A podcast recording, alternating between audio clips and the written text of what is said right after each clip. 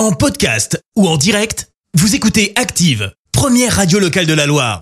Et sur Active, Pays des Merveilles. de questions de parents.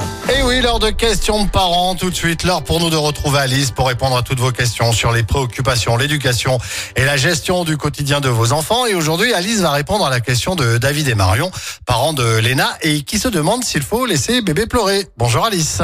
Bonjour à tous. Voici une question qui met souvent en désaccord les parents et les grands-parents. Pendant longtemps, on disait qu'il fallait laisser les bébés pleurer pour qu'ils fassent leurs poumons ou pour ne pas en faire des capricieux. Entre-temps, les neurosciences et la psychologie de l'enfant ont fait des études à ce sujet et révèlent que si le bébé pleure, c'est pour manifester un besoin qui doit être satisfait.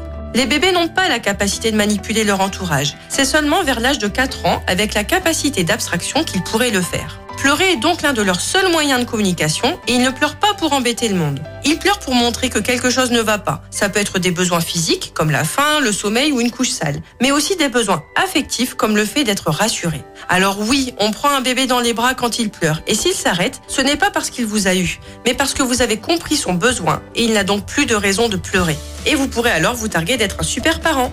À bientôt pour une nouvelle question de parents et n'oubliez pas, vous pouvez toujours me poser vos questions sur activeradio.com, rubrique questions de parents. C'était Questions de parents, la chronique des familles avec Orchestra Andrézieux, enseigne puriculture et mode enfant. Future maman, liste de naissance et équipement bébé, votre magasin Orchestra Andrézieux vous accompagne dans la vie de parents. Orchestra Andrézieux, sortie à aéroport et sur orchestra.com.